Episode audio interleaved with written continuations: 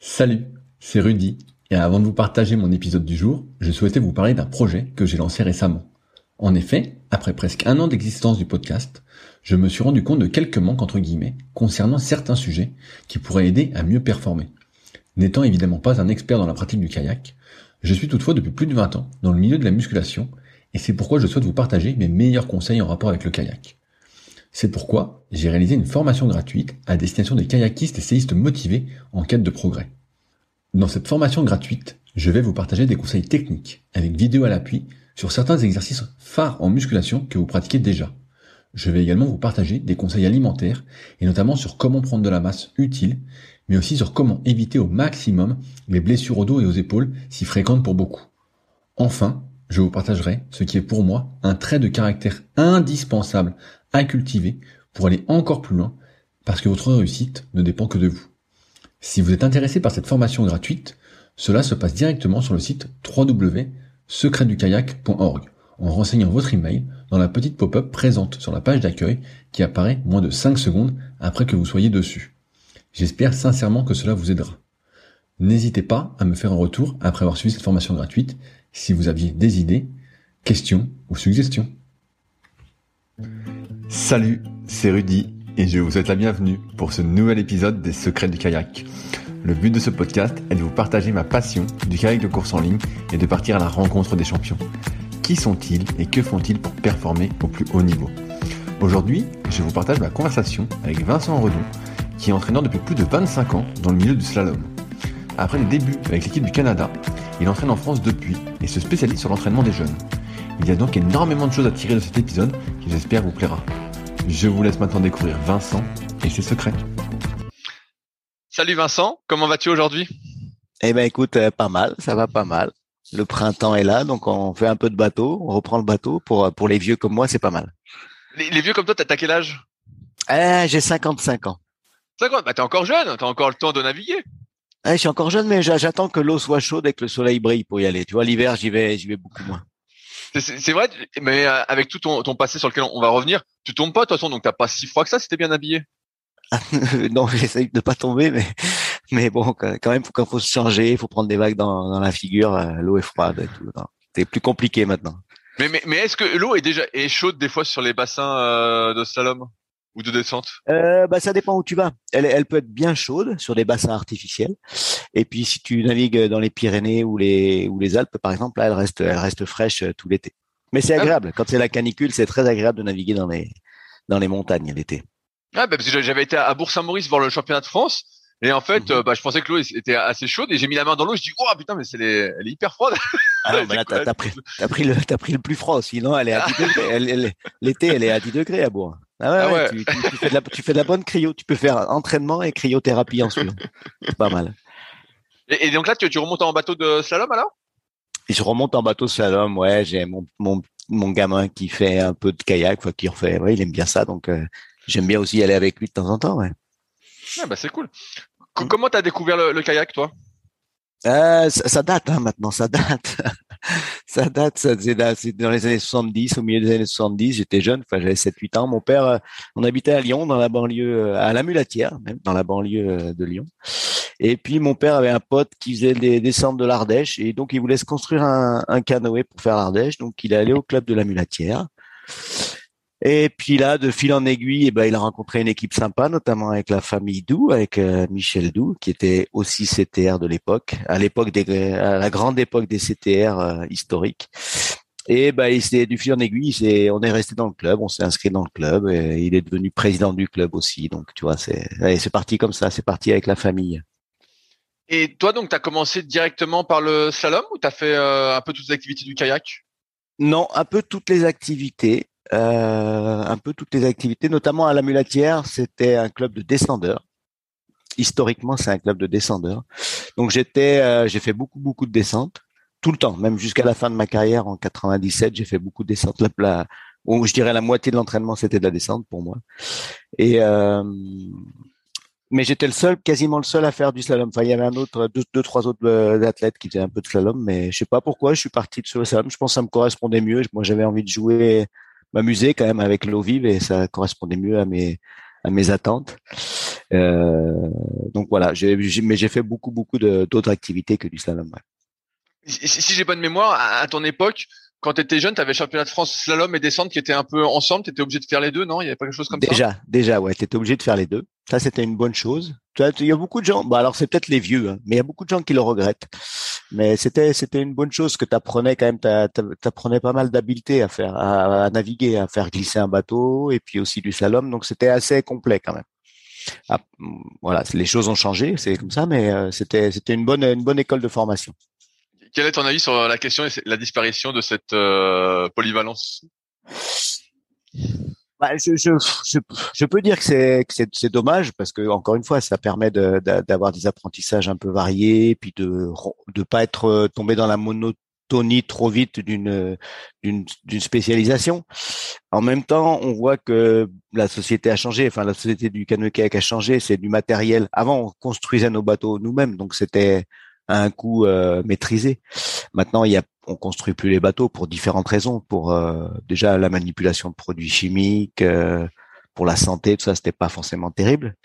Mais du coup, maintenant, on achète les bateaux. Donc, au niveau matériel, ça devient très cher de faire plusieurs disciplines. Donc, c'est c'est pas si évident que ça. Donc voilà, on a essayé récemment de remettre un peu de polyvalence, notamment chez les jeunes, en, en, imposant entre guillemets le canoë et le kayak. Donc les, en slalom, les, les jeunes jusqu'à 15 ans doivent courir en canoë et en kayak. C'est encore une fois, c'est dans un objectif de, de maîtrise des d'habiletés variées et de ne pas tomber trop vite dans la spécialisation. Toi justement, est-ce que tu as fait du kayak et du canoë?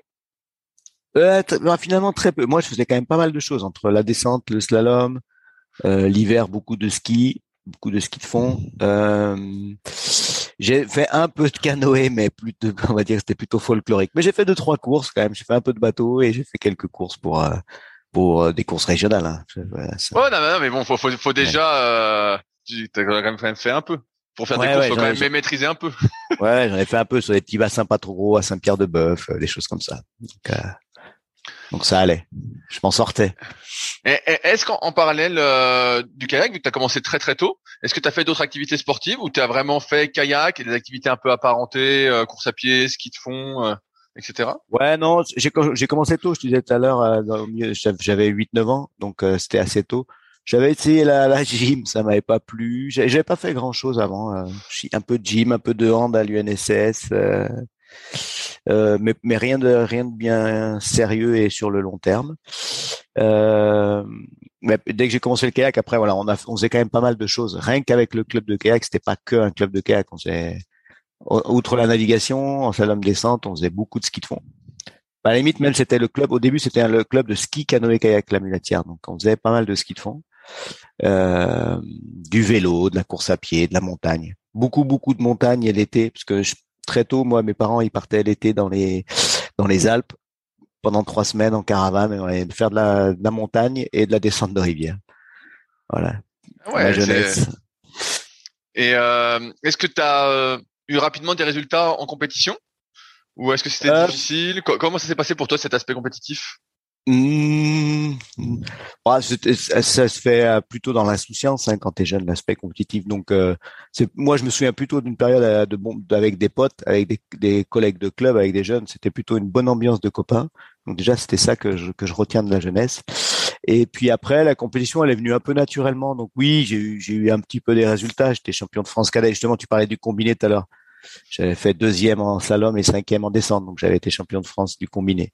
C'était c'était sympa. Euh, voilà, ça a assez bien ça a assez bien marché assez vite, ouais, en minime cadet. Euh, relativement bien.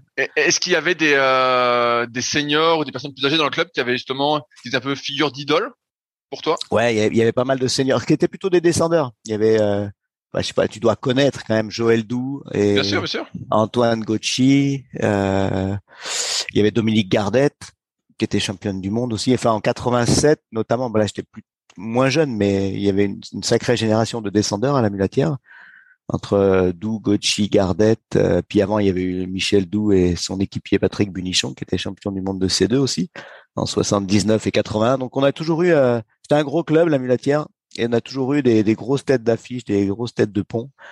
Et en même temps, toujours une super ambiance. C'est-à-dire, ils s'occupaient de nous, quoi. Les cadors s'occupaient de nous euh, tout le temps. Qui étions, qui étions plus jeunes et ça c'était très très sympa. Ouais. Qu'est-ce qui a fait vraiment que tu vois qu'on a été quand même très encadré par par Joël Doux, Antoine Gauchi, ça on montait souvent sur l'eau avec eux on essayait des fois, quand on vieillissait, on essayait de les titiller à l'entraînement, mais tu vois, c'était toujours bon enfant. Et, euh, et puis il y avait d'autres aussi, euh, d'autres qui étaient moins tête d'affiche, mais qui, qui participaient beaucoup.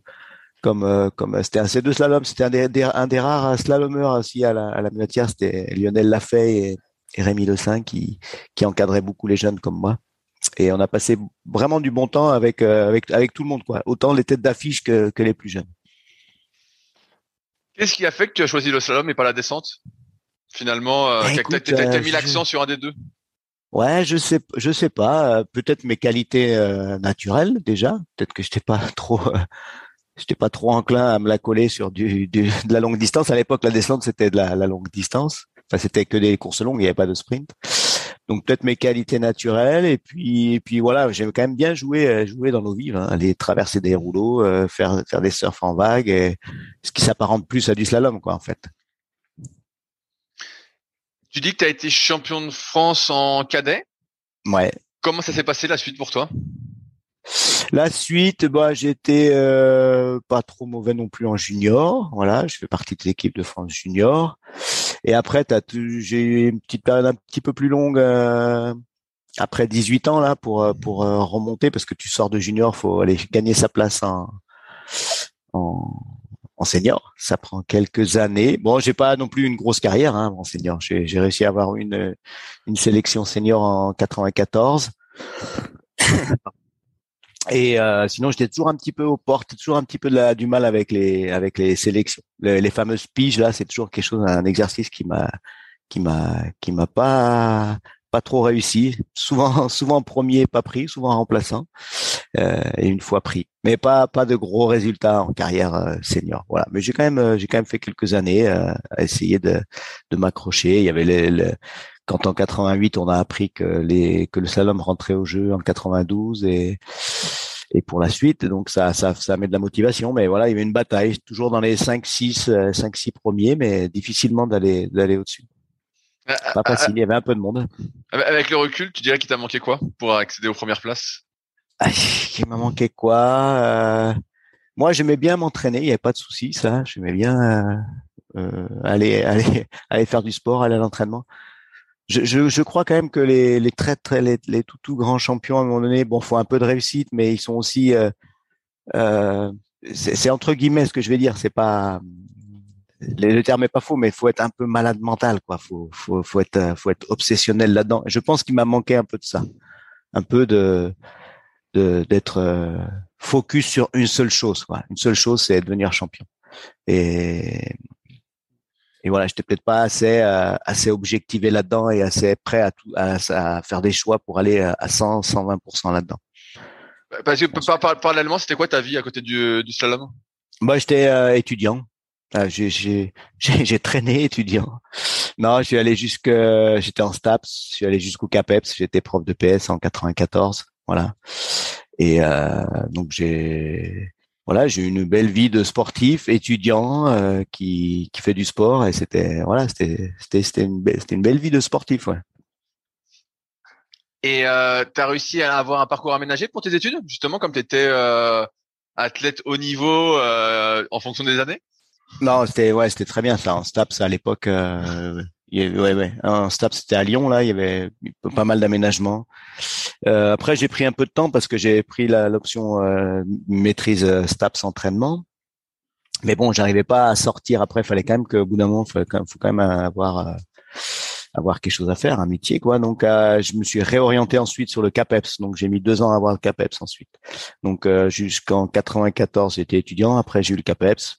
J'ai fait mon année de stage, tout, tout, tout en parallèle de, de, la, de la carrière sportive. Et puis après, j'ai été, pareil, j'ai eu des aménagements. J'étais détaché sur euh, service départemental de l'UNSS, donc euh, donc j'étais complètement détaché pour m'entraîner sur euh, pendant deux saisons.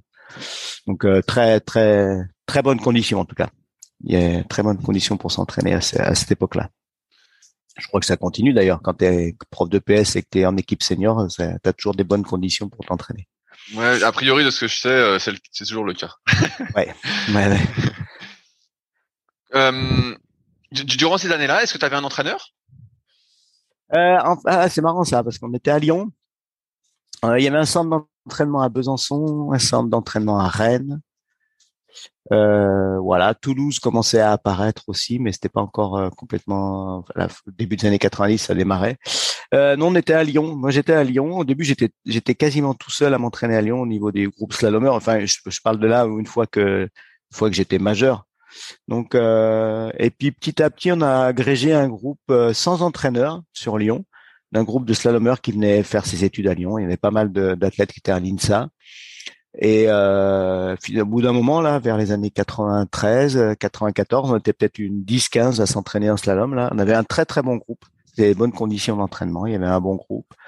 Il y avait des, puis des bateaux qui étaient pas mauvais. Hein. Il y avait Sylvain Curinier, il y avait Alice Bardet, il y avait euh, et, et d'autres qui, qui s'entraînaient qui s'entraînaient fort. Donc euh, c'était euh, voilà, on était plutôt un groupe euh, un groupe sans entraîneur. Après, j'étais quand même suivi par Pierre Salamé de loin euh, Christophe Prigent dans un premier temps, quand c'était par catégorie, euh, jusqu'en 80, je sais plus. Non, je te dis non avec Pierre Salamé jusqu'en 92 et après avec Christophe Prigent par la suite jusqu'à la jusqu'à la jusqu'à ce que j'arrête en 97. Voilà donc mais c'était plus c'était pas du quotidien là, c'était plutôt des entraîneurs nationaux sur euh, sur action. Au quotidien, on était peut-être ça nous a manqué aussi d'avoir des fois un petit on s'entraînait, on faisait pas mal de sport, on s'entraînait bien, mais des fois avoir un, petit retour pour nous aiguiller et si on prenait une direction qui n'était pas forcément la bonne. Mais on était très très autonome sur Lyon.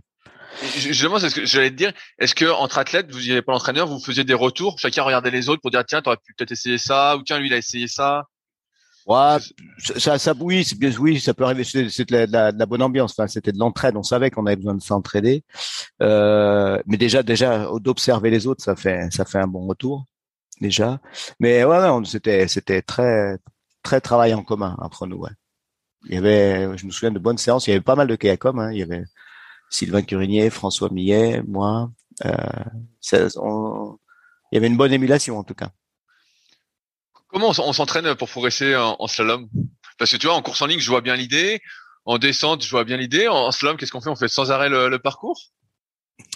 Euh, tu varies, hein, il y a pas mal de varia pas mal de variations de, de, de, de type d'entraînement déjà sur et sur les durées. Bah, tu vois, tout comme activité comme entraînement physiologique, tu, tu fais varier les durées et les intensités, bien sûr, mais tu rajoutes une composante technique avec des parcours plus ou moins durs.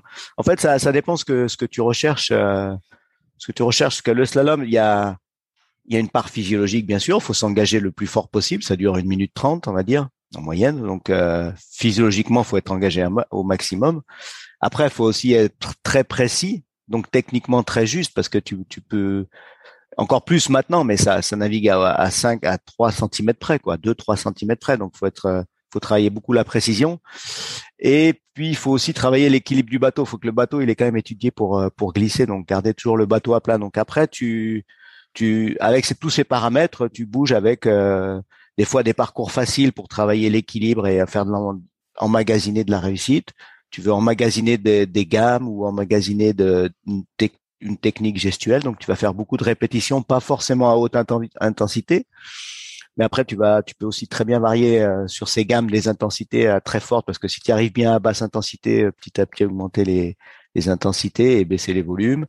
Et puis la même chose sur euh, sur les trajectoires tendues, quoi. S'habituer à naviguer avec les trajectoires les plus tendues possibles sans perdre l'équilibre. Donc euh, pareil, c'est toujours une question d'équilibre entre l'engagement, la, la, vitesse et l'engagement, la vitesse, la précision et l'équilibre. Donc tu, avec cette palette là, tu peux beaucoup varier sur euh, sur les durées, les intensités, les volumes la répétition, faire beaucoup de répétitions d'une gamme ou alors très peu de répétitions parce qu'en course on n'a pas droit à, répéter, faut être bon tout de suite donc euh, à, faire des parcours euh, direct au propre. Enfin tu vois il y a, une palette assez assez large en fait. Et après suivant euh, du coup suivant les, les, les athlètes, les individus leurs besoins, est-ce qu'il y en a qui vont être besoin plus sur l'engagement? Parce qu'il y en a des fois qui sont très techniques mais ont un petit peu de retenue sur l'engagement, ben on va quand même essayer de travailler un peu l'engagement sans perdre leur qualité de de glisse et de, et de technique et puis d'autres ça va être ça va être autre chose quoi. Je peux, je trouve qu'avec avec tout ça on peut très bien s'adapter aux différents profils individuels du coup. Et, et ben, justement, tu sais, c'est le voulais dire, si t'as pas d'entraîneur, et que t'as recul, en fait, c'est toi-même qui te dis, voilà, moi, c'est ce que je dois travailler, c'est mon point faible. Ouais, voilà. Donc c'est c'est pas c'est t'as raison, c'est pas toujours facile hein, parce que des fois la facilité c'est de se dire euh, bon, je vais faire ce que j'aime bien. Donc euh, tu vois, entre je fais ce que j'aime bien et des fois l'entraîneur il est là pour dire euh, bah, on va faire ce que tu aimes bien mais on va essayer de rajouter une petite dose de ce que tu as besoin aussi. C'est vrai que des fois quand tu es tout seul, tu peux peut-être faire bah, j'aime bien ça, je vais me faire plaisir et voilà, je vais peut-être pas aller chercher dans les retranchements.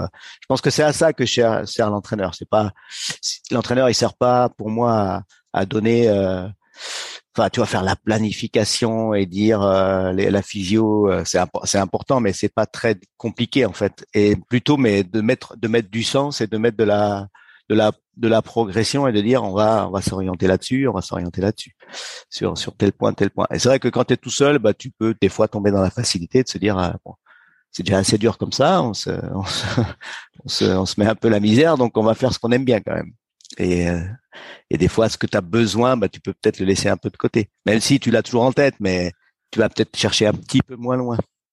Ouais, mais je, je, vois tout à fait ce que tu veux dire. Rapidement sur, sur l'aspect physio, est-ce que euh, tout ce qui est euh, entraînement physio, ça se fait aussi en bateau de slalom? Ou justement, toi, tu faisais ça en bateau de descente Ou euh, tu vois, ah, j'imagine que tu veux faire de l'endurance de base. Est-ce que tu fais en bateau de slalom? Alors du coup, moi, quand je, je, je pense c'est complètement différent aujourd'hui. Hein. Euh, moi, à l'époque, je faisais beaucoup de descentes. Je pense que je faisais quasiment un entraînement sur deux en descente. Donc, je faisais beaucoup d'aérobie, de Enfin, sans le vouloir, j'étais, euh, euh, je, je, faisais pas mal d'entraînements euh, polarisés, quoi. Je faisais beaucoup de basse intensité en bateau descente. Et puis euh, en slalom, je gardais plutôt le slalom pour la haute intensité et la technique. Voilà. Et c'est vrai qu'aujourd'hui, maintenant, tout le monde est plutôt euh, fait fait beaucoup en bateau de slalom. Alors sur le plat pour aller chercher un peu de de, de, de basse intensité et d'aérobie, un peu en rivière aussi, mais mais le, la, la, majeure partie du, du travail du de l'entraînement se fait en bateau de slalom maintenant. Ok, j'allais te dire parce qu'en bateau de slalom, faire de l'aérobie, t'avances vraiment pas quoi. Là, t'es vraiment euh, Ouais, mais bon, voilà, c'est aussi moment des, des moments de, de, enfin, t'avances pas, c'est toujours relatif par rapport à quoi. Oui, hein. oui, non, bien, bien, bien, sûr, mais je veux dire, ça, ça, ça, ça, glisse pas. Euh...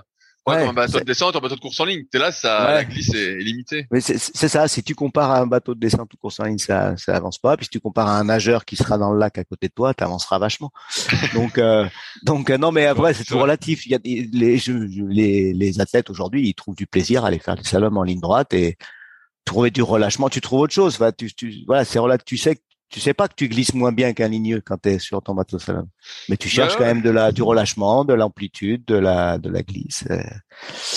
Et et, et du coup, il y a pas. J'ai l'impression que la question se pose pas en fait presque. Ouais, ouais non, mais c'est parce que quand j'avais interviewé euh, de mémoire Yves euh, Prigent, donc si j'ai bonne mémoire, ça date un petit peu, mais je crois que lui justement sur le sur le plat, il restait pas en bateau de slalom.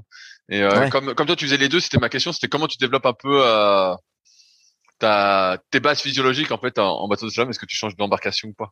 Euh, Ouais, bah, avant oui, moi je le faisais beaucoup. Bah, tu vois, Yves peut-être aussi. Yves c'est quelqu'un de pas, il est pas la vieille époque, mais il a été aussi dans une culture de la vieille époque avec les parents. Et euh, mais aujourd'hui, ouais, ça se fait plutôt en bateau de slalom. Mais je pense que c'est, il y a pas de, il y a pas de d'objet là-dessus, je crois. Il y a pas de sujet. Qu'est-ce qui fait que tu arrêtes de te consacrer au slalom? Du moins à ta carrière euh, personnelle. Ah, en, en termes d'athlète, eh ben c'était euh, bah, les résultats. Hein. Quand tu passes pas aux sélections euh, deux, trois années de suite, bah, après faut. Bah déjà, t'as t'as plus t'as plus les, les mêmes avantages pour euh, pouvoir te libérer pour t'entraîner. Puis puis, mais au-delà de ça, à un moment, tu dis bon bah ça passe pas, ça passe pas, ça passe pas. Bon, ça progresse plus. ben voilà, non, ça y est, on tourne la page. Hein, c'est parce que tu étais, encore jeune. Tu m'as dit que tu avais arrêté en 97, donc tu avais 30 ans. Non, bah j'étais jeune, j'avais 30 ans, ouais. C'est pas si c'est pas si jeune que ça. Non, bah ouais, je, voilà, c'était ça. C'est au bout de deux trois fois que ça passe pas, euh, ça passe pas en sélection, bah tu, c'est dur, c'est dur de retrouver de la motivation, quoi, de se dire bon bah là maintenant faut peut-être, faut peut-être passer à autre chose. C'est par la force des choses, quoi. Hein. tu, tu te dis bon bah allez, puis c'est tout 96, ça passait pas pour les Jeux. 97, tu restes à une année, ça passe pas. Après, la perspective, c'était 2000, c'était assez loin. C'était se refaire encore trois ans pour euh, pour, euh, ouais c'était qu'on voilà faut se remotiver hein. c'était peut-être sûrement une, une, baisse de motivation puis moi j'ai commencé jeune du coup quand même quand tu commences un peu plus tard peut-être que tu peux euh, euh tu vas t'accrocher mais là ça moi ça faisait longtemps que j'en faisais donc euh, donc faut quand même y mettre de l'énergie hein, au bout d'un moment est-ce qu'après tu as travaillé en tant que prof de PS dans les écoles? Alors j'ai fait une année une année dans la, j'ai fait une année en banlieue lyonnaise. voilà, c'est pour ceux qui connaissent, j'ai fait une année au Minguette, au collège. Euh, et là, j'ai bien vu que finalement, c'était pas ma vocation. Et euh, du coup, j'ai fait qu'une année. Et puis, j'ai répondu à un appel d'offres euh, de l'équipe du Canada qui recherchait son entraîneur, euh, son head coach pour l'équipe olympique de slalom pour les Jeux de 2000. Ah, énorme. Donc, euh, j'ai postulé, puis alors je les connaissais un peu, hein, je connaissais un ou deux athlètes, puis j'avais déjà fait des petits séjours au Québec, j'avais déjà entraîné l'équipe du Québec un été en 93, je crois. Euh, donc ils m'ont recruté. Donc à la fin de l'année 98, en juin 98, je suis parti, euh, je suis parti habiter à Vancouver pour euh, pour trois ans, enfin pour deux ans et demi jusqu'au jeu de jusqu'au jeu de 2000. Donc tu vois la transition finalement elle a été assez rapide athlète, quelques mois prof, et puis euh, très vite, je suis devenu entraîneur. Euh, Mais comment ça se passe déjà en 93 pour que tu deviennes entraîneur de l'équipe euh, au, Québec? Comment, bah, ça comment l'opportunité se fait? bah, ils avaient fait un appel d'offres. Est-ce que je connaissais? Non, je connaissais peut-être pas du monde, mais ils cherchaient. Voilà, j'avais appris qu'ils cherchaient.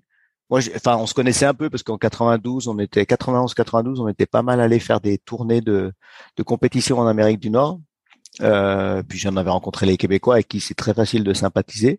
Et puis du coup, quand ils ont, ils cherchaient quelqu'un pour deux, mois d'été en 93 pour encadrer l'équipe du Québec, euh, ben je me suis, je me suis porté candidat et puis ils m'ont pris. Donc, euh, on avait une bonne, l'école française euh, de slalom a une bonne cote à l'international. Donc, donc voilà. Déjà par la langue, c'était facile et puis on a la cote. Donc, je suis allé deux mois, deux mois entre Québec, Montréal. Jonquière, faire euh, faire faire du bateau aux jeunes là-bas. Ça c'était sympa, c'était une première approche. Et du coup, ouais, 98, ils m'ont recruté. Euh, mais là, c'était l'équipe du national là qui m'a recruté. T'avais pas la, pression justement parce que t'avais juste entraîné. Tu peux peut-être me corriger, mais t'as entraîné juste en 93 un peu. T'avais déjà entraîné en France ou euh... Non, j'avais pas trop entraîné. Ah, j'ai fait pas mal. Euh, moi, j'aimais bien ça. Enfin, tu vois, j'étais en STAPS, entraînement. Je me, je me suis toujours proposé avec les équipes des équipes de France junior et moins de 23 là quand j'étais étudiant je faisais j'allais au stage d'équipe de France je me proposais sur les stages d'équipe de France en tant que bénévole. À l'époque c'était Yvon Olry qui, qui, qui tenait l'équipe de France des jeunes. Et donc j'ai fait pas mal de stages voilà. J'ai pas mal encadré les, les jeunes à cette époque là dans les années 90 au début des années 90 et euh, mais c'était par euh, voilà ce que ça me plaisait. Et du coup ça m'a fait ça m'a déjà fait une petite expérience. Donc mais quand même quand tu arrives head coach au Canada et que t'as pas bossé là-dedans avant euh, tu, tu, tu mets le pied dans, ouais, tu mets le pied, tu sais pas où en fait. Hein. Tu, tu dis oulala, là là, en fait euh, c'est. J'espère que c'est pas trop grand.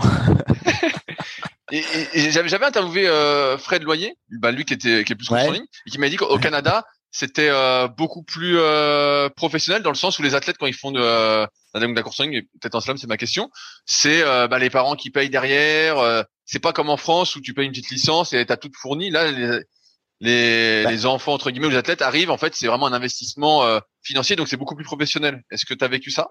Ouais, alors en même temps, c'est professionnel, mais bah, je pense que le slalom au Canada est pas au même niveau que la course en ligne au Canada. La course en ligne au Canada est beaucoup plus développée que le slalom. Déjà, il y a des grosses structures sur Montréal, sur Ottawa et ailleurs. D'ailleurs, je connais pas trop, mais euh, en slalom, il y, a, y a, très très peu de monde qui, qui pratique en fait. Mais enfin, qui pratique le canoë. Tout le monde dans son, dans son jardin a un canoë où le kayak plastique c'est très développé, le kayak de rivière, mais la, compétition c'est très peu développé, mais c'est un peu le mal de l'Amérique du Nord sur euh, sur le sport universitaire. Quand t'es pas un sport universitaire reconnu, bah t'as pas t'as, t'as, pas d'aide en fait. Donc c'est que de l'investissement personnel.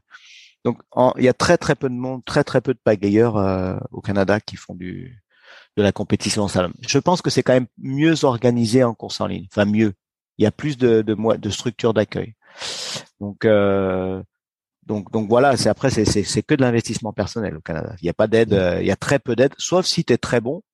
Euh, L'État te, te donne un peu de de funding, ils appellent ça, de, de l'argent pour pour faire ta saison. Mais sinon, si si t'es pas si t'es pas top top pagayeur, c'est-à-dire dans les 10, meilleurs mondiaux, bah, tu payes tout. Mais tu payes tout, mais même quand tu vas en Coupe du Monde, Championnat du Monde, tu payes ton ton hébergement. Quoi. Donc euh, donc c'était pas simple pour fédérer déjà pour fédérer une équipe c'est pas simple quand tout le monde n'est pas sur le même pied d'égalité tu peux pas dire bah l'équipe du Canada on va les loger à tel hôtel et il y en a qui vont dire non, mais moi j'ai pas les moyens, je peux pas faire ça. Donc euh, ouais, c'est c'est c'est une structuration assez particulière hein, en Amérique du Nord. Mais parce que mais les Américains sont aussi sur la même, enfin les USA sont aussi sur la même organisation. C'est pas c'est pas très très très organisé en fait. Comment elle se passe cette expérience alors au Canada? Est-ce que avec le recul, tu en es content? Comment tu t'acclimates un peu à tout ça euh? Est-ce que tu as des résultats? Euh, comment Non, là, c'est super concluant. mais quand tu arrives là-bas, euh, que tu parles pas anglais, parce que bien sûr, je parlais pas anglais, euh, comme tout bon français. Euh, donc j'arrive à Vancouver, donc là c'est anglophone, total anglophone. Euh, ça, ça fait un petit choc hein, quand même, parce que c'est un bon dépaysement. Tu te retrouves tout seul coup, j'ai ma compagne, mais qui qui pouvait pas suivre là. Elle était, elle faisait des, elle faisait une thèse euh, en France, donc euh, je suis parti tout seul. C'était, euh, ouais, c'était, c'était, c'était un peu rude. Après, je connaissais deux trois athlètes. Et puis finalement, euh, non, c'est une super super expérience. C'est vraiment une super. Et le coin là-bas, la, la Colombie-Britannique, c'est c'est magnifique en plus. Donc, mais super expérience. Et en plus, il y a eu quelques résultats qui sont arrivés assez vite. Donc ça, ça, ça aide toujours à, à l'intégration. Et encore une fois on a une bonne image et puis je pense qu'on a une, sensibilité particulière qui est différente par rapport à l'Amérique du Nord sur la technique. Donc même si on n'a pas d'expérience de coaching, on a quand même une petite euh, approche technique qui est qui est singulière. Donc ça ça permet toujours de de construire quelque chose de voilà d'apporter on apporte automatiquement de la nouveauté. Donc quand tu apportes de la nouveauté, ça ça permet de, de mieux marcher. Mais c'est vrai qu'il y a aussi les résultats qu'on fait que dès 98, il y a eu des résultats en Coupe du Monde, des médailles en Coupe du Monde. Euh, en Amérique du Nord notamment. Donc ça c'était bien parce que c'était en Amérique du Nord et il y a eu des résultats, des médailles, alors qu'il y a longtemps qu'il n'y avait pas une médaille au Canada. Donc euh, je crois que c'est un kayakom et une kayak dame qui font une médaille sur la même Coupe du Monde. Donc là c'est tout de suite c'est tu, tu tu passes pour un dieu presque. Tu as un peu de réussite et tu passes pour un dieu. et puis et puis ça a continué en 99. Là il y a eu un, un kayakom qui a été champion du monde en 99 donc euh, voilà, c'était la grosse grosse grosse cote quoi en fait, hein, parce que c'était pas c'était pas forcément attendu. C'est la seule fois, c'est la première fois et toujours la seule fois que c'est un non-européen qui gagne le championnat du monde en kayak slalom. Donc euh, donc c'est vrai que c'était un peu une nouveauté. Donc ça c'était c'était une très bonne expérience avec euh, David Ford donc qui gagnait qui gagnait le championnat du monde. Donc euh, voilà. Et euh, non et puis puis du coup par contre la campagne olympique bien moins bonne bien moins bonne sur les, les JO. Euh. Là, on rentre dans une autre sphère aussi au jeu. Euh, ça reste le Canada. Moi, j'étais le seul entraîneur. Donc, euh, tu vas, tu vas te battre contre des équipes qui ont des armadas d'entraîneurs, de, staff. et, et, toi, c'est un peu c'est un peu plus du bricolage quand même quand tu essayes de tirer les bouts de ficelle pour faire euh, une équipe correcte euh, qui, qui aille au bout. Donc c'est pas la seule explication, mais parce qu'on s'est sûrement aussi un peu perdu. Je pense que le fait d'avoir eu le titre en 99, ça a mis beaucoup de pression sur euh, sur David Ford sur les jeux. Euh, voilà, peut-être que j'étais pas prêt aussi à affronter tout ça tout seul, parce que quand même tout seul avec quatre quatre bateaux, c'est pas si simple à suivre euh, la préparation de quatre bateaux. Donc euh, voilà. Par contre, bien, bien moins bien sur la, la, campagne, la campagne de Sydney. Mais bon, ça reste, ça reste une, une expérience euh, bah, fondatrice pour moi. J'ai appris, j'ai appris plein de choses. J'ai déjà bien appris à parler anglais. Après, j'ai appris mon métier sur directement au propre avec des seniors qui, qui cherchaient des médailles. Donc ça, ça, ça forme, hein. ça forme, ça forme vite. La formation est accélérée, on va dire. Tu, parlais un peu de la, touche française euh, vis-à-vis de la technique. Est-ce que tu saurais mm. me, l'expliquer? Euh, Alors, est-ce que c'est vrai toujours, aujourd'hui? Je ne sais pas, mais euh, on a on a quand même toujours un petit peu cette cette orientation sur la glisse, l'équilibre du bateau, un bateau qui reste à plat et qui glisse bien. Il y a, y, a, y a des écoles ou des cultures qui vont être plus sur euh, sur l'engagement. Je pense qu'il y a des, par exemple, les Slovènes sont un peu comme les Français sur la glisse, sur euh, l'utilisation au maximum du bateau pour et des courants pour faire avancer le bateau.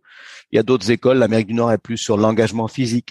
On va dire ils sont plus sur, euh, on va on va mettre l'accent sur sur l'engagement.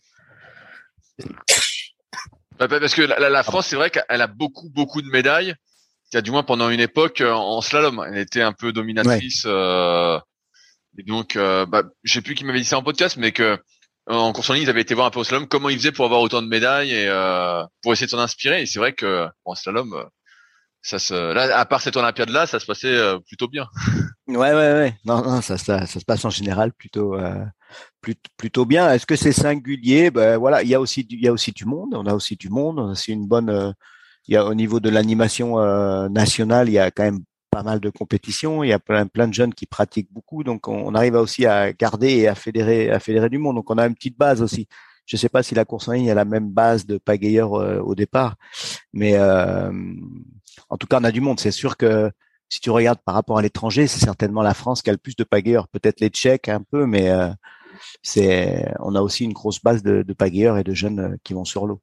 Donc ça, ça, ça nous aide, c'est certain, ça, ça nous aide. Mais après, notre petite euh, touche française, on va dire que c'est plus sur la la, la technique, la, la glisse, la technique et chercher des trucs techniques. Et, et donc ton aventure au Canada, elle se finit après euh, Sydney 2000 c'est ça. Après Sydney 2000, euh, bah, j'avais déjà été recruté. La France a, commencé à rechercher euh, une nouvelle équipe d'entraîneurs euh, pour l'après Sydney. Ils avaient déjà commencé ça à l'été 99 à lancer les appels d'offres. Donc je savais déjà dès le mois de janvier, j'avais fait un entretien là, que dès le mois de janvier que je serais sur l'équipe de France après les Jeux de Sydney. En janvier 2000, je savais qu'après les Jeux, je serais, on est sur, entraîneur de l'équipe de France. Donc je suis arrivé euh, très vite, hein, parce que les Jeux c'était tard, je crois, il me semble. Donc ça s'est enchaîné assez vite. Euh, où j'ai rejoint le pôle, le pôle de Besançon comme euh, comme entraîneur en septembre 2000. Comment ça s'est passé alors à Besançon? Eh ben, c'était c'était sympa. J'étais avec euh, Michel Saidi. On était deux, on était collègues. Euh, et pareil, une nouveauté pour moi parce que là, du coup, j'étais, j'ai fait Lyon, euh, Vancouver, Besançon. donc c'était un peu la nouveauté. Besançon était le gros centre d'entraînement dans les années 80, 80, 90. Et à partir de la fin des années 90, c'était plutôt Toulouse qui a pris le, le, leadership sur les, sur les athlètes seniors. Donc à Besançon, c'était plutôt des, jeunes athlètes. On avait plutôt des athlètes qui sortaient du bac et qui arrivaient euh, sur Besançon. Donc c'était un groupe de jeunes. Ça, c'était, c'était, voilà, c'était, c'est un peu différent parce que c'était pas les, c'était pas le même niveau. Mais par contre, sur les équipes de France, j'étais en charge de l'équipe kayak dames. Et donc, euh, donc là, par contre, normalement, il y avait, enfin, il y avait du, il y avait du haut niveau puisque les, les, Françaises au jeu en 2000, il y avait Brigitte qui était euh, deuxième et puis Annelise Bardet qui était troisième. Donc euh, c'était c'était une grosse équipe de France euh, kayak dame. Donc ça c'était le challenge était moins sur le, le, quotidien que sur l'équipe de France de, de kayak dame slalom. J'allais te dire que là là aussi tu es bien accueilli parce que tu arrives, il y a déjà deux médaillés. ouais, mais c'est pas simple. Non, non, c'est pas simple parce que, parce que, parce que pour faire mieux, c'est dur, quoi. donc, euh, donc c'est non, non, c'était pas simple. Et puis Brigitte, Brigitte arrêtait. Brigitte Guibal avait arrêté après les Jeux, donc euh, voilà. Il y avait, il y avait beaucoup de jeunes. Il y avait euh, à Besançon, il y avait notamment pas mal de féminines puisqu'il y avait Annelise Bardet, euh, Marie Gaspard et Anneline Poncet qui étaient les jeunes, euh, qui étaient les jeunes qui, qui montaient à, l'époque là. Donc il y avait pas mal de féminines sur sur Besançon à cette époque-là aussi. Est-ce que c'était une volonté de ta part d'entraîner les féminines? Euh, je me souviens plus comment ça s'est fait. Euh, je crois. Je, je, ouais, je, je, je, sais plus. Moi, j'ai pas, ouais, j'ai pas de, j'ai pas de préférence sur, tu vois, canoë, kayak. C'est plus la, relation qui, qui, est intéressante que la, que l'embarcation. Euh, on a des affinités peut-être plus avec euh, l'embarcation qu'on a bien connue en tant que pagayeur. Mais euh, ouais, tu vois, j'étais amené à, à encadrer des, des canoës aussi et après, là, techniquement, euh, bon, euh, des fois on est un peu limité, mais c'est quand même moins là que ça joue que sur l'aspect coaching quand même. Donc, euh, donc non, je sais plus pourquoi les kayak dames. Je pense que ouais, j'ai dû, dû choisir. Je sais, je sais plus exactement, mais peut-être ça s'est fait parce qu'en fait, comme j'allais à Besançon, qu'il y avait quand même beaucoup de kayak dames à Besançon, c'était plus naturel aussi. Est-ce que tu as remarqué des différences, euh, j'ai un peu dans le futur ou, ou, pas, euh, entre entraîner euh, des gars ou des filles? Alors, je pense que ce qui est la particularité, alors surtout dans les années 2000, c'était que les, filles en slalom étaient, enfin comme en course en d'ailleurs, c'était une minorité puisqu'il y avait trois disciplines masculines, une discipline féminine. Donc, euh, donc déjà par là, tu as, as, des différences parce que es, tu, tu encadres une, enfin tu coaches une minorité. Donc, euh, tu vois, faut faire sa place, faut euh, faut s'imposer. C'est pas c'est pas si simple pour des féminines de de vivre dans une dans une équipe masculine euh, en grande partie. Déjà par les athlètes qui qui, sont présents et par euh, l'encadrement qui était qui est principalement masculin. Donc et qui l'est toujours, qui l'était et qui l'est toujours. Donc euh, c'est plus cette particularité là qui est qui à, à, à, retenir. Mais d'un point de vue individuel, non d'un point de vue individuel euh, entre hommes et femmes, je, je, je, je, non, je dirais pas que que j'ai trouvé des, des différences. Euh, quoi Des fois, des fois, c'est peut-être un peu plus sur l'émotion. On peut, je sais pas si c'est un cliché, c'est peut-être un cliché que je dis là, mais euh, des, fois peut-être une tendance à être plus sur l'émotion, mais je suis, je suis pas, je suis pas certain de ce que je dis là, tu vois, en même temps. Ouais, mais je, je, vois bien ce que je vois bien ce que tu veux dire. T'inquiète pas. Tu, tu, parlais tout à l'heure que euh, quand tu entraînes euh, en canoë ou en kayak, euh, tu peux être limité en canoë sur l'aspect technique, mais que ça joue sur l'aspect coaching. C'est quoi l'aspect coaching pour toi? Ouais, c'est plus l'aspect coaching, c'est plus mettre ce que je parlais de mettre en perspective les besoins les besoins, le plaisir et le sens. Enfin, tu vois, de pourquoi l'athlète il s'engage autant, faut que ça ait du sens, faut qu'il se fasse plaisir et en même temps, faut répondre à des besoins de progression.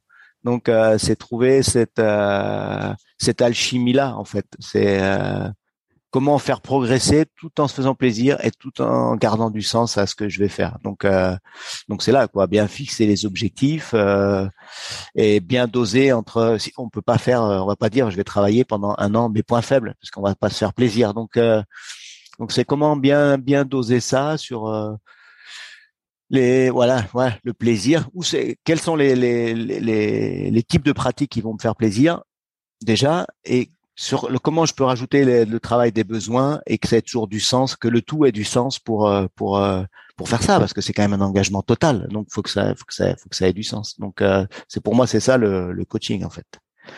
Après la technique, voilà, ça fait une petite partie de du, du boulot qui est ensuite, mais mais souvent, on est focalisé technique parce qu'à un moment donné, c'est ce qui nous tient. C'est on, est, on navigue, euh, on va, on va corriger la technique. C'est, c'est, puis c'est, puis c'est, c'est ce qu'on aime. Enfin, la plupart du temps, c'est, c'est, c'est ce qu'on aime. Mais, mais voilà, le, le coaching pour moi, c'est le, réussir à lier plaisir, besoin et sens. Et, et c'est là que ça, c'est là que ça se jouera pour moi. Pendant combien de temps euh, dure ton histoire avec euh, les kayaks féminines? Eh ben, quatre ans jusqu'à jusqu'à Athènes. Voilà c'est ça finit là, ça finit avec les jeux euh, les jeux d'Athènes. Ouais, à Sydney, il y avait deux sélectionnés.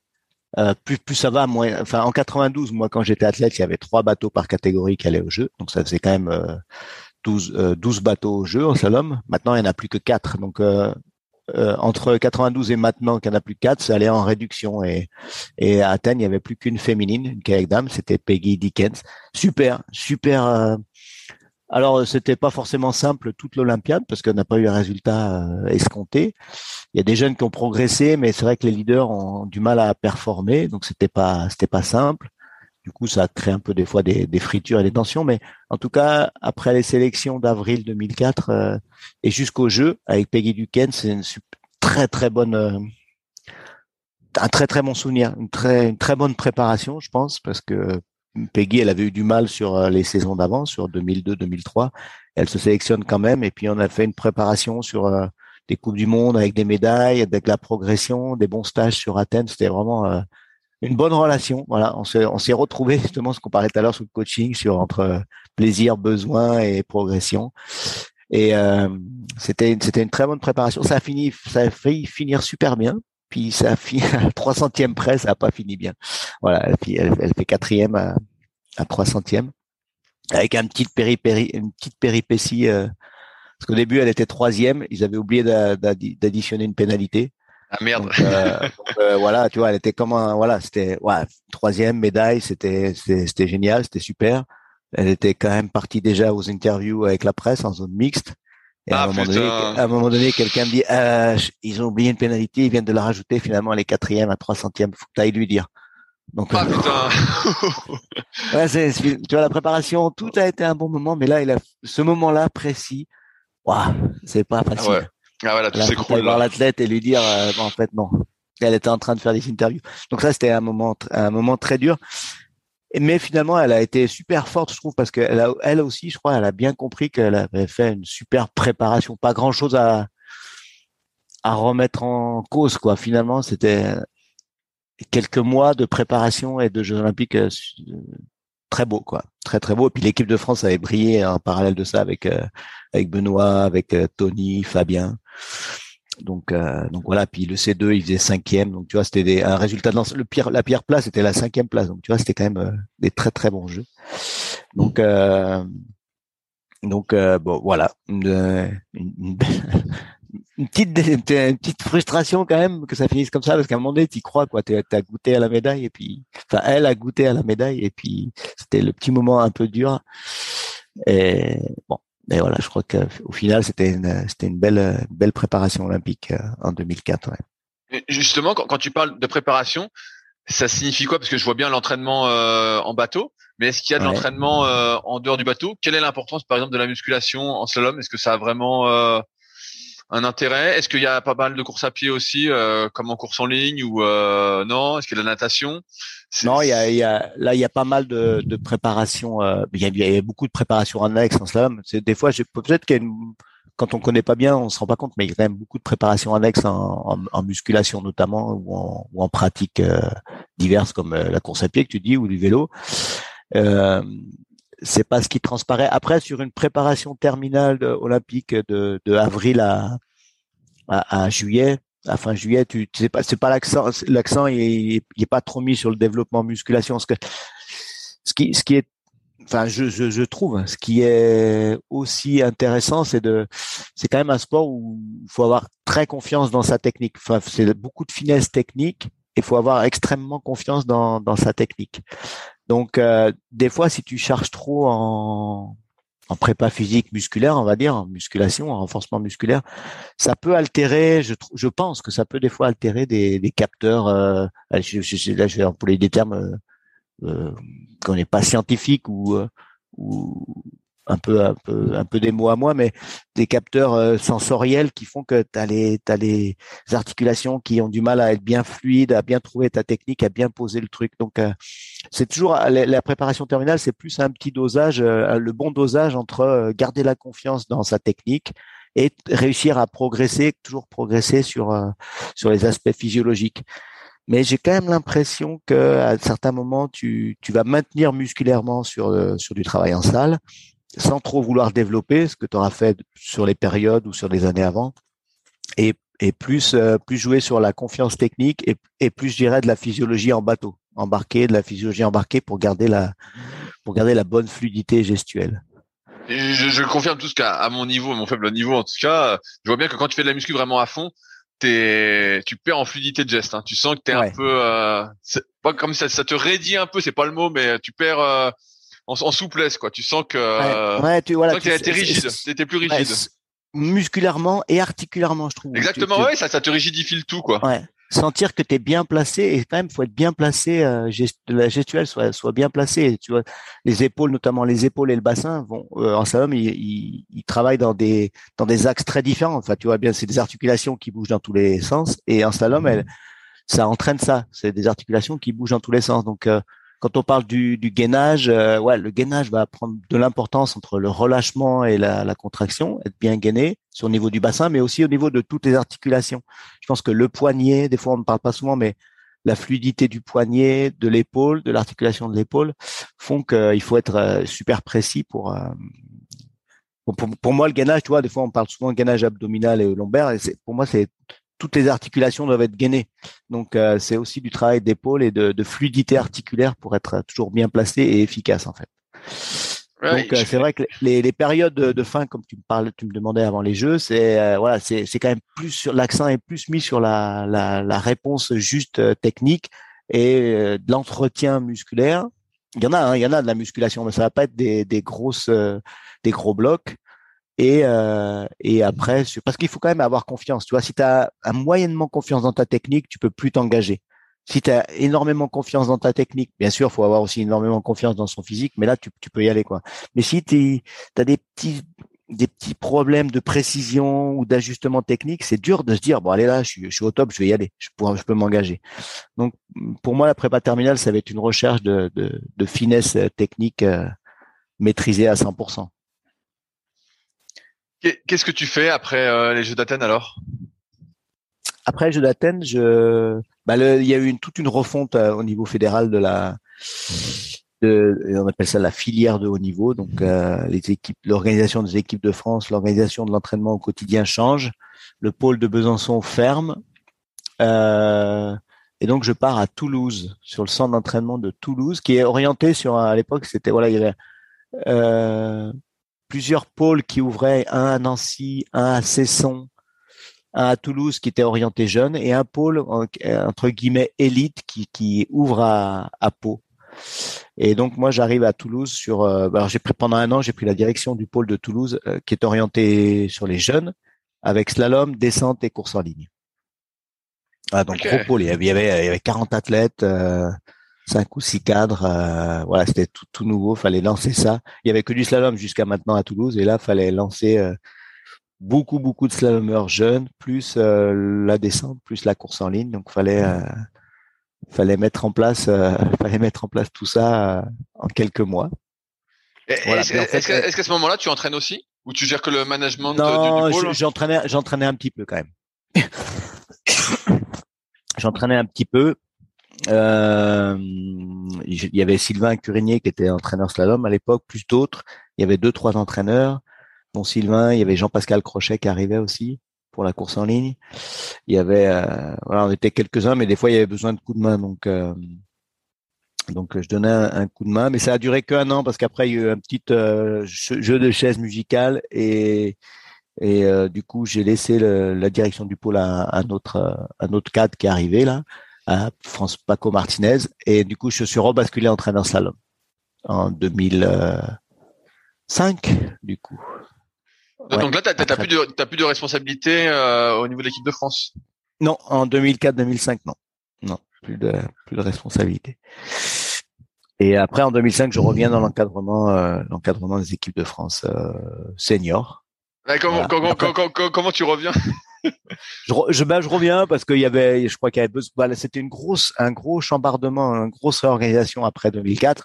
Donc, tu vois, il a fallu plus de, il a fallu quelques mois, quelques années pour que ça retrouve le fonctionnement qui, qui, qui soit performant. Donc, euh, des fois, c'était, il a fallu ajuster, il a fallu ajuster à la fin de 2005 euh, les, les, postes, les personnes.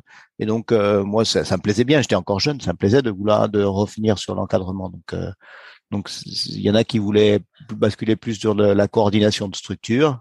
Donc, euh, euh, on a on a fait un petit peu des, des chaises musicales.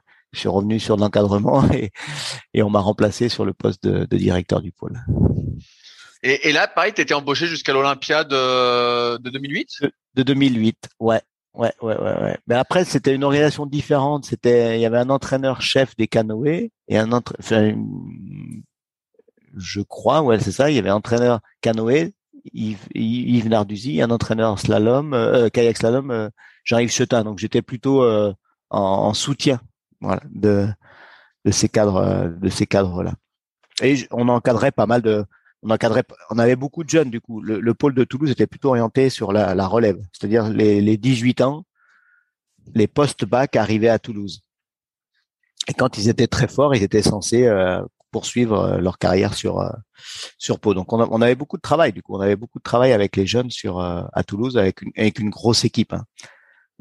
2005 de, de 2005 à 2009 là, il y avait sur Toulouse, il y avait il y avait une bonne relève, des bons athlètes euh, qui avaient envie de s'engager, qui euh, on a passé du, très des très bons moments. Enfin, tu vois, c'était l'époque où il y avait euh, Boris Neveu, Sébastien Combeau, Pierre Bourliot. Euh, et j'en oubliais d'autres, hein, mais voilà, qui puis qui ont qui ont eu rapidement des résultats, des très bons résultats. Parce que Boris, tu connais Boris Oui, bien, mais tous les, tous, les, tous les noms que tu cites me, me, me parlent, hein, t'inquiète pas. Voilà, tu vois, Boris, donc il est encore champion du monde l'an dernier en, en, 2021, mais en 2005, il avait sa première, il sortait de junior, et il avait sa première médaille en Coupe du Monde à Augsbourg. Euh, donc tu vois, ils sont devenus très vite bons. En 2007, il y a Sébastien Combeau qui est champion du monde kayakom. Euh, donc, euh, donc voilà, c'était des jeunes, mais c'était des jeunes qui avaient les dents longues. Ils voulaient pas perdre de temps. Ils voulaient très vite aller chercher euh, les cadors de la discipline, euh, qui sont Fabien. à l'époque, il y avait Fabien, Benoît et ah, mince comment il s'appelle? Mince, j'ai perdu. Euh, bah, ça, ça me reviendra, mais bon, il y avait les champions du monde et champions les médailles olympiques là qu'il fallait aller titiller. Eux, c'était leur, ils étaient jeunes, ils avaient 18 ans, 19 ans, mais ce qu'ils voulaient, la seule chose qu'ils voulaient, c'était aller aller très vite les les challenger. Donc, ce qu'ils ont réussi à faire. C'était, euh, voilà, il y a eu des, des, des, bonnes années aussi sur Toulouse avec, avec ces jeunes-là. C'est original, dans, original dans ton parcours parce qu'en fait, tu as commencé avec euh, l'équipe olympique euh, canadienne, entre guillemets. Mhm. euh, ensuite, tu es, es, revenu en France, donc tu as fait les kayak dames. Et ensuite, tu as fait les jeunes. Alors habituellement, j'ai l'impression qu'on commence par les jeunes et qu'on on monte progressivement. Et, euh, et tu vois, je, je sais pas s'il y a de, je sais pas s'il y a une ligne. Euh, non, mais c'est euh, original, je trouve, euh, comparé à... ouais, ouais, ouais, En tout cas, c'était des jeunes, mais ils sont allés très vite en senior. Moi, au, au, niveau local, donc j'étais avec les jeunes du quotidien, mais au niveau national, sur les échéances, j'étais sur les échéances seniors. Donc, donc comme ils sont tous ces jeunes-là se sont très vite imposés en équipe senior, ça m'a permis aussi de les suivre, de les suivre sur les échéances internationales. Donc, euh, donc ça restait dans la continuité. Hein. C'était quand même des, c'était quand même des jeunes, mais c'était quand même des seniors hein, au bout d'un moment. Ouais, ouais bah, j'ai compris. Ils étaient, motivés comme comme tout. Euh, comment se passe l'Olympiade de 2008 pour toi alors? Bah, c'est c'est bien puisque j'avais il y avait il y avait tous ces jeunes à accompagner. Alors fallait le challenge était ils voulaient bien sûr aller au jeu en 2008 et aller hyper fait donc ils ont quand même bien progressé. Je te disais tout à l'heure il y avait Boris euh, Boris Neveu là qui qui fait une médaille en Coupe du Monde en 2005, qui sélectionne en équipe senior en 2006. Puis après en 2007, il y a c'est d'autres jeunes. Boris se sélectionne pas, mais ce sont d'autres jeunes. C'est Pierre Bourliot et Seb Combo qui se sélectionnent. Donc ça m'a permis de les suivre avec Seb qui devient champion du monde en 2007 là. Donc euh, donc jusque là c'était bien. Après il a fallu il y a eu il y a eu la bataille. C'est toujours c'est toujours dur ces batailles olympiques où il y a qu'un poste euh, qu'une place par par catégorie. Donc euh, donc donc voilà c'est Fabien qui va au jeu. Donc pas de pas, pas de pas de souci. Les jeunes n'ont pas réussi à à passer devant. Mais bon, ça c'était une, c'était une belle Olympiade parce qu'on a une grosse génération qui a qui a bien progressé sur qui a bien progressé sur cette Olympiade. Donc euh, donc c'était chouette, ouais. Est-ce qu'à un moment tu n'es plus entraîneur en kayak? Est-ce qu'à un moment tu sors euh, du milieu ou euh, tu y restes jusqu'à maintenant? Non, j'y suis resté. Mais c'est vrai qu'à des moments, souvent les années post-olympiques, par exemple 2009, j'ai demandé à. C'est épuisant, hein, c'est quand même épuisant ces Olympiades-là, notamment l'année olympique. Donc, tu vois, 2005, je fais euh, directeur du pôle parce que j'avais besoin, je pense que j'avais aussi besoin de souffler. 2009, j'avais demandé à être juste entraîneur de la relève des, juniors et des moins de 23 parce que parce que les seniors, c'est des saisons longues, c'est des saisons dures. Moi, j'avais des enfants en bas âge. Euh, c'est exigeant au niveau euh, mental. Enfin, tu vois, c'est c'est un peu épuisant. Donc, pareil, en 2009, j'ai demandé à, je voulais, je voulais continuer d'entraîner, mais de rester avec l'équipe euh, jeune. J'ai fait une année euh, avant de revenir avec l'équipe senior. J'ai fait une année avec l'équipe qu'on appelle relève là, les moins de 23 et les moins de 18 ans. Et c'était des bonnes soupapes pour se refaire un peu la euh, physiquement, euh, se remettre, se remettre d'aplomb euh, physiquement, parce que c'est quand même des, des, années qui sont qui sont chargées, hein. les années, les années, les Olympiades et l'année olympique particulièrement. justement, je, te pose cette question parce que c'est rare d'avoir un, un, entraîneur, du moins de ce que je comprends, qui a une telle longévité en tant qu'entraîneur à haut niveau. et surtout d'arriver à concilier euh, bah, une vie euh, familiale a priori. Euh, c'était un peu ça ma, question. C'était est-ce que t'as à un moment tu t'es détourné un peu? Comment comment t'as fait pour gérer tout ça quoi? J'ai tu gères comme tu peux. Bah, j'ai la chance d'avoir une, une compagne qui qui est qui, qui est une ex kayakiste donc qui sait ce que c'est. Mais mais ça reste pas facile. Hein. C'est quand même avec même toute la meilleure compréhension du monde, ça reste pas facile à concilier familialement. Ça c'est sûr euh, quand tu, tu bouges euh, si longtemps. Enfin, tu vois, j'ai des époques de, de vie privée familiale qui sont des fois tendues entre euh, des enfants que tu vois pas, des absences prolongées. C'est mais mais voilà, ça on a quand même. Il y a des moments où il y a des gros coups de fatigue et puis des moments où bah il y a des grosses satisfactions qui font que que que, que ça va et que ça repart. Donc mais, mais c'est sûr que il faut que la compagne ou le compagnon euh, comprenne ce qui se passe quand même, parce que sinon, euh, je pense que on ne sait pas si ça peut durer longtemps. euh, donc j'ai eu cette, cette chance-là, mais aussi régulièrement j'avais une année un peu plus, un peu de relâche pour pour pour pouvoir consacrer plus de temps à la famille. C'est indispensable. Après euh, 2009, donc tu, tu prends, euh, tu dis que tu prenais la, relève. Après, est-ce que tu repasses encore sur les seniors? Est-ce que tu, tu, tu, fais ça à chaque Olympiade euh, une année un peu euh, et après tu, tu repars Non mais il n'y a pas de plan de carrière. Hein. Il n'y a, pas, y a pas de plan. Il n'y a pas de plan de carrière préalable. C'est euh, en 2000 après championnat du monde de 2009. Il y a le, le directeur de l'équipe là, Bertrand Day, qui me dit ouais, est-ce que tu veux pas revenir en senior? Euh, Enfin, on a besoin d'un peu plus de monde en senior. Donc euh, voilà, une fois que tu as fait une année un peu où tu as pu souffler, tu as pu euh, te remettre euh, correctement les neurones en place, tu dis bah oui parce que c'est c'est quand même addictif hein, malgré tout. Donc euh, tu dis ok bon j'y retourne. Et j'y retourne pour pour l'Olympiade et puis tu as aussi des, des athlètes que tu as suivis, que tu as vu jeunes, notamment tu vois, je te disais à Toulouse, on avait des jeunes. Tu as, envie de te dire ouais, j'irais bien les accompagner un petit peu plus longtemps euh, jusque jusque l'échelon euh, l'échelon olympique, voir ce que ce que ça peut donner. Donc il y a quand même cette petite cette envie là. Euh, donc tu replonges, tu, tu retournes, tu, tu, tu retournes. Euh, est-ce qu'à est-ce qu'à un moment tu as, un athlète qui fait une médaille olympique? Mais non. Mais non, ça c'est. Ah merde, c'est ce qui te manque alors. Ouais, c'est c'était c'était plus des fois souvent bien passé au championnat du monde. Et puis au jeu, bah non, ouais, non, mais non, c'est le petit. Euh, c'est comme euh, comme Hicham El Guerrouj en course à pied. il a fini par gagner. Il a, il a fini par gagner Hicham. Hein. On était content qu'il a gagné enfin. voilà. Et bon, euh, bon après c'est aussi des c'est aussi des il y a pas que les enfin il y a pas que les médailles. Hein. Il y a aussi les moments que tu passes avec les athlètes parce que c'est quand même euh, c'est quand même des moments forts quoi. Voilà, il y a pas que il y a pas c'est hyper important la médaille et puis il y a aussi les moments que tu passes avec les personnes. Ça, c'est c'est vraiment très riche. Est-ce que tu as, bougé du, pôle de Toulouse? Et non, depuis cette époque-là, je suis à Toulouse. Ok, tu es toujours à Toulouse alors? Eh ouais, je suis toujours à Toulouse. J'habite toujours Toulouse. Bah, une fois que tu es installé familialement, euh, que tu que as bougé à droite, à gauche, à droite, après, faut voilà, faut aussi. Euh, il n'y a pas que mes contraintes à moi. Hein. je, je, comprends bien. Euh, est-ce que tu es resté euh, entraîneur à chaque fois ou est-ce que tu as eu d'autres postes aussi? Parce que là, tu as dit directeur de pôle. Est-ce que tu as eu d'autres postes ouais, je, suis resté entraîneur à chaque fois. Et euh, sauf qu'après 2016, ce coup-là, j'ai dit ok, je, je, prends la relève. Là maintenant, je prends l'équipe de France relève. Il y avait euh, Michel Saidi qui s'occupait de la relève qui, qui, qui partait. Donc j'ai dit je veux bien prendre euh, le top, le, poste de manager de, de l'équipe de France 18 U23.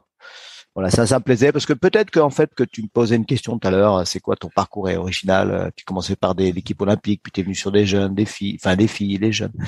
Euh, mais je crois quand même que j'ai une Ouais, peut-être une plus une attirance sur la, la formation. Tu vois, je, je, suis prof de PS, peut-être à l'origine, j'en sais rien, mais j'ai j'ai une peut-être une attirance sur la, la formation des, des, des, plus jeunes. Euh, donc, euh, donc ça me plaît bien. Donc après 2017, j'ai j'ai pris la, les équipes de France relève, en charge des équipes de France relève. Et euh, et pareil, bah, j'ai retrouvé une super, très très belle expérience sur 2018, 2019, 2020. j'ai passé des, des superbes années. Euh, puis en plus, tu vois, j'étais à Toulouse, donc c'est vrai que les meilleurs bateaux de seniors sont sont plus à Toulouse, ils étaient à Pau principalement et maintenant à Pau et à Vert, mais Donc du coup, j'étais plus avec des jeunes, donc c'était ça, me correspondait sûrement mieux au niveau professionnel. Il y avait ça me chagrinait de voir que l'équipe de France relève les jeunes et il y avait eu des, il n'y avait pas eu des bons résultats en 2017. Il y avait eu une seule médaille individuelle sur huit possibles, une médaille de bronze d'ailleurs. Donc, euh, donc il y avait un challenge à relever là-dessus sur euh, sur euh, se, mettre, se mettre des objectifs et puis des, des orientations de travail pour faire améliorer la relève. Donc ça, ça m'a ça m'a ça m'a bien plu et j'ai vraiment passé des belles années parce que du coup, j'étais amené à, à développer un réseau d'entraîneurs local, ce qui sont pas des entraîneurs nationaux, mais à faire vivre un, réseau d'entraîneurs euh, local et c'était c'était super riche. Donc euh, vraiment trois trois belles années. Tu vois, je veux dire, autant tu peux t'éclater avec des équipes olympiques et puis tu peux aussi t'éclater avec la relève. On va dire que c'est c'est moins prestigieux, mais vraiment tu fais du un épanouissement euh, professionnel superbe en tout cas. C'est quoi le secret de ta, longévité? Parce que ça fait 25, là je réfléchis, ça fait 25 ans que t'entraînes. 25 ans. c'est énorme hein, quand on y pense parce que bah, j'ai interviewé plein de personnes et donc souvent bah voilà après une Olympiade, la plupart des gens sont euh, un peu rincés, ont besoin de prendre un peu de recul donc ce que t'as fait mm. euh, par intermittence. Mais ça fait 25 ans que t'entraînes. Qu'est-ce qui euh, Qu'est-ce, est-ce que c'est, c'est difficile comme question, mais euh, qu'est-ce qui te pousse à, à continuer? Parce que tu pourrais dire, j'ai fait le tour, je vais pas pouvoir apporter plus. Euh, Qu'est-ce qui, ben, je, je, je, crois quand même que, tu vois, on va dire, c'est pas l'argent déjà. Qu'est-ce qui fait que ça continue C'est c'est pas l'argent, euh, mais c'est, euh, mais mais je crois que c'est la passion en fait. Ben, moi, j'ai commencé petit, c'est quelque chose qui m'a qui m'a bien permis de sortir. Euh, je, je suis pas, voilà, j'étais j'étais j'habitais en ville, je n'avais pas forcément d'orientation à faire du, du, sport plein air. Je crois que le sport plein air, euh, c'est ma passion, notamment le kayak. Ça m'a beaucoup apporté. J'ai envie de, de continuer à, à, si je peux apporter ça à d'autres, ça me, ça me, ça me convient bien. Et puis après, c'est de voir des, des jeunes qui progressent, enfin, qui, qui, voilà, qui, qui poursuivent. Tu vois, je, moi, je me suis posé la question. Il y a, il y a en, 2013, j'ai voulu arrêter, faire autre chose. Après, c'est pas si simple de faire autre chose. Il hein. faut trouver le, est-ce qu'il te plaît Un poste qui permet de, de, de, de, de t'éclater aussi. Donc, euh, j'avais postulé sur pas mal de choses en 2013, ça n'a pas marché. Donc, euh, ça a continué. Puis tu vois, mais à chaque fois, tu retrouves des athlètes qui, avec qui euh, tu, tu crées des relations qui sont, voilà, qui, qui, qui, sont épanouissantes et pour eux et, pour toi professionnellement. Donc, donc, tu vois, après, après 2017, je suis reparti avec des jeunes athlètes et et et même avant 2017, tu vois, il y a des jeunes, des jeunes bateaux qui sont arrivés. Un Mathieu Biazizo, par contre, par exemple, qui, tu vois, une, de la nouveauté. En fait, c'est de la nouveauté. Les, les athlètes qui arrivent amènent de la nouveauté et à remettre de la mise en question, de la remise en question. Et tu dis, ah ouais, mais là, je peux encore chercher d'autres trucs. Et du coup, tu, voilà, ça, ça crée, ça crée quelque chose. Là, ces dernières années, il y a plein de jeunes qui sont arrivés à Toulouse, là, sur 2016, 2017. Euh, euh, et Marjorie Delassure, Roman Prigent, euh, d'autres bateaux, tu dis ah ouais mais c'est ouais, c'est t'as envie de t'as envie de, de, donner parce que tu sens que tu peux encore un peu donner donc euh, tu dis euh, c'est l'impression de servir à quelque chose en fait quoi. Euh, est-ce qu'il y a un échange avec les autres entraîneurs justement sur euh, comme ça fait 25 ans que tu es dans le milieu, j'imagine bien que tu apprends au fur et à mesure des années. Donc en voyant les athlètes d'une part, et est-ce qu'il y a des discussions aussi avec les autres entraîneurs ou peut-être d'autres disciplines pour essayer d'apporter des, des nouveaux trucs? Euh, ben oui, bien sûr. Après, j'ai, du coup, j'ai eu pas mal aussi de relations avec les entraîneurs étrangers, tu vois, quelques-uns qu'on qu'on se côtoie depuis longtemps, ça c'est intéressant. Et avec les entraîneurs euh, français, ouais, bien, euh, bien évidemment. Et, quand tu dis, euh, on sait, en fait, que, ce que je m'aperçois, c'est, c'est que plus ça va et moins je sais en fait. Et euh, et au début, justement, au début, tu arrives avec tes jeunes et tu dis bon ben là, je, je je vais arriver avec mes recettes, tu fais avec tes recettes. Et puis plus ça va, et moins je sais en fait, et moins des fois je, je, alors en ce moment je suis moins sur euh, là je suis pas sur un poste d'entraîneur du coup là en ce moment je suis plus j'ai j'ai changé pour le coup cette année. Ah, qu'est-ce que tu fais? Je suis plus entraîneur. Euh, bah, je suis directeur du pôle de Pau. Je suis aussi sur de la formation de, de jeunes entraîneurs, justement des, des jeunes entraîneurs qui arrivent dans des clubs ou des pôles espoirs ou des structures ou autres structures. sur de l'accompagnement, je fais un peu de tutorat là-dessus. Après, j'ai d'autres missions administratives qui sont qui sont plus obscures, on va dire, mais enfin plus obscures, plus loin du, du terrain. Et euh, donc donc du coup là, mais mais ce que je voulais dire, c'est que les même mes dernières années d'entraîneur, tu arrives sur une séance et et euh, tu t'as toujours pas de recette quoi en fait. T'as toujours pas de recette. Tu dis mais il faut que je trouve la à mettre en place la, la, la, séance qui va marcher pour telle à tête à tel moment. Enfin, tu vois, il n'y a pas de recette, c'est toujours de la, de la recherche en fait. Et, euh, et c'est ça qui est dingue en fait. T'as pas, tu peux pas t'appuyer sur un truc euh, très solide souvent. Tu dis pas, tiens, aujourd'hui, euh, on va faire ça, ça a bien marché. Il y a deux ans, ça avait bien marché, non si, Et puis là, ça marche plus du tout là. ouais, ça marche plus. Et puis ça marche plus. Et puis peut-être que le lendemain, ça marchera. Mais tu vois, être dans l'instant et que ça corresponde à, à l'attente, euh, qu'est-ce que je vais apporter et qu'est-ce que la tête vient chercher, eh ben c'est c'est quand même euh, c'est quand même tous les jours une question quoi. Hein. Même si tu as les 25 ans d'expérience, tu arrives et tu dis eh, on va essayer ça quoi, mais c'est toujours un petit peu d'expérience, hein. d'expérimentation on va dire. Je vois, ça, je vois tout, à fait ce que tu veux dire. C'est, c'est que l'être humain évolue de jour en jour, donc forcément, ce qui marchait hier peut ne pas marcher aujourd'hui. Et, ah, c'est, on n'en a pas encore trouvé comment prendre en compte l'évolution de manière certaine, et je suis pas sûr qu'on y arrive de toute façon un jour. j'espère qu'on n'y euh, arrivera pas. J'espère qu'on n'y arrivera pas. mais, mais, mais, en fait, c'est ça, quoi. Enfin, tu vois, le, le, le truc, c'est t'as beau avoir 25 ans d'expérience, et ben des fois, tu arrives à une séance, tu dis, waouh, papa, il va pas falloir que ça merde celle-là, parce que t'es pas sûr de toi, quoi, en fait. Donc, euh, je, je, vois, je vois bien. Ça, ça maintient, ça maintient actif. Hein. T'es pas, t'es pas dans la routine. Eh ben, eh ben, super. J'arrive au bout de mes questions, euh, Vincent. Est-ce qu'il y a des sujets qu'on n'a pas abordés que tu souhaitais aborder? Euh... Non, pas particulièrement. S'il y a des gens qui veulent te contacter, comment font-ils? Comment font-ils? Bah, je, je, je, je, suis sur aucune liste rouge. Euh, euh, Est-ce que tu as un, moyen, un moyen euh, préféré de communication? Ah, c'est par le mail. C'est ce qu'il y a de plus simple le mail, euh, mon mail fédéral, c'est vredon at fsck.org. Et bah, Moi que ça aille dans les spams, les spams, je, je lis tous mes mails. et, bah ça, ouais. Bah, en, tout cas, euh, merci pour euh, ton temps. Et euh, tu m'as, j'ai bien aimé les besoins, le plaisir, le sens. Et il faut que je réécoute parce qu'il y a pas mal de trucs qui étaient hyper intéressants pour moi. Mais, mais les besoins, le plaisir et le sens sera la phrase du podcast, si jamais. Mettre l'accroche. Ouais, il y, a de l'accroche et ça, ça me parle. Moi, ça, ça me parle bien. C'est vrai que tu veux toujours faire ce que toi, tu as envie de faire. Et même si même si tu as envie de progresser, des fois, tu veux moins faire ce dont tu as besoin. Et même si avec le temps, bah, ça fait pendant que je m'entraîne, je commence à, à, saisir le truc. Euh, je vois que euh, c'est une mixité entre tout ça et, et en plus, elle est individuelle, donc c'est pas c'est tout un c'est compliqué. c'est la complexité, c'est la complexité humaine. C'est bien ça. Et eh bah, euh, merci encore euh, de ton temps, Vincent, et euh, peut-être au plaisir. Ouais. C'est ton, c'est ton jamais. Ouais. À bientôt. Allez, continue bien. Salut à tous. Ciao, ciao. Si vous êtes encore là, c'est que l'épisode vous a plu.